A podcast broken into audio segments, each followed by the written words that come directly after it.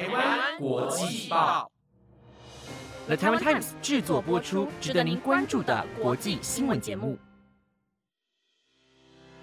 欢迎收听台湾国际报，我是佩杰，马上带您关心今天十一月十七号的国际新闻重点。各位听众朋友们，晚安！马上带您关心到今天的国际新闻包括：可爱还是逆袭大白鲨？鲨鱼惨变沙西米？拜习会不改变现状？美国将持续与台湾发展军事关系？以色列空投传单，攻向加萨南部，警告民众尽速撤离。南韩大学联考，公务车、警车载考生，全境飞机禁止起降。高中生大队接力跳轨步，还拿第一，影片全球三千多万人观看。想知道更多新闻内容的话，就一起听下去吧。首先带您关心的第一则新闻为。可爱还是逆袭大白鲨？鲨鱼惨变沙西米。澳洲西部海岸先前出现一只约四公尺长的大白鲨尸体被冲上海滩。由于大白鲨出现在浅水区的情况并不寻常，经当地渔业署调查发现，大白鲨尸体的喉咙中卡着一只大型澳洲海狮的牙齿，判断这就是致死原因。虽然说海狮外表呆萌可爱。事实上，却隐藏着足以撕碎鲨鱼的威力。根据《每日新报》报道，野生动物摄影师洛莉在美国加州蒙特利湾搭乘赏金船时，意外捕捉到海狮捕猎大白鲨的瞬间。洛莉将影片分享到 IG 上，并发文引述美国加州海洋哺乳动物中心的说法：海狮是机会主义的掠食者，代表他们喜欢简单的食物，像是鱿鱼、小鲨鱼。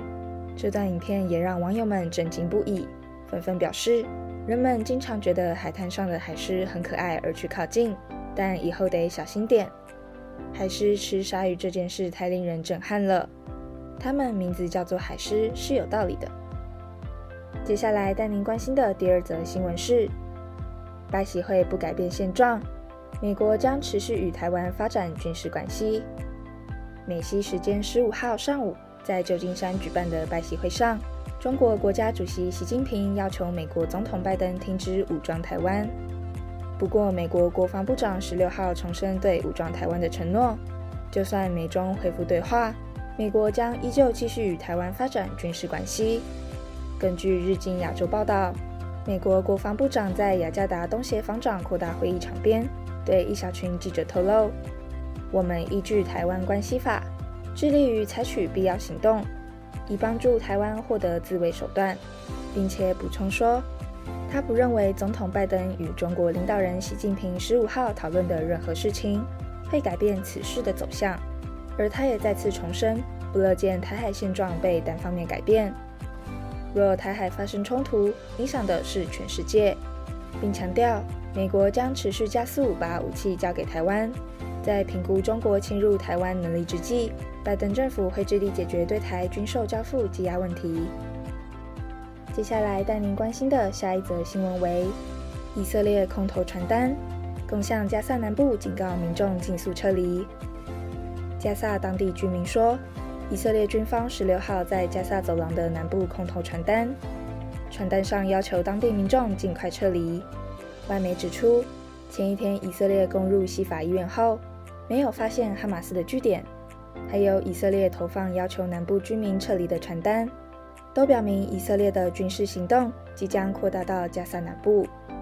以色列国防部长昨天说道，以色列部队的地面军事行动最终都会将加萨走廊的北部与南部包含在内，说他们会攻击哈马斯，不管他们身处何方。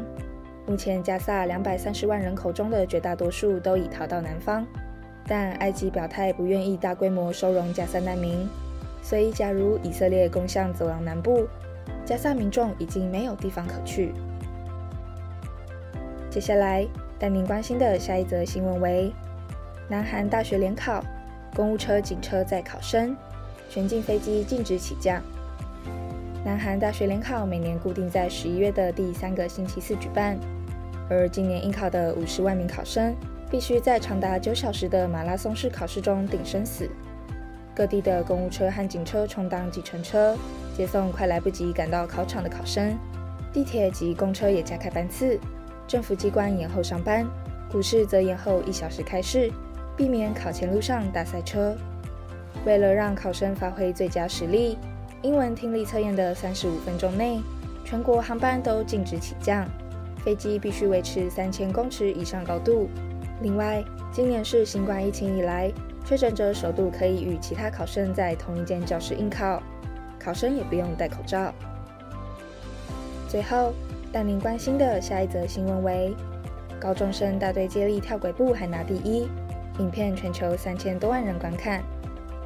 云林湖尾高中学生在校庆运动会大队接力中大跳鬼步，同班同学把影片上传 IG 及抖音，意外爆红。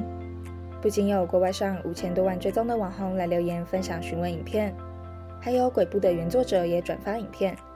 许多名人国内外网红留言及分享影片，截至今早，全球观看人次已超过三千万。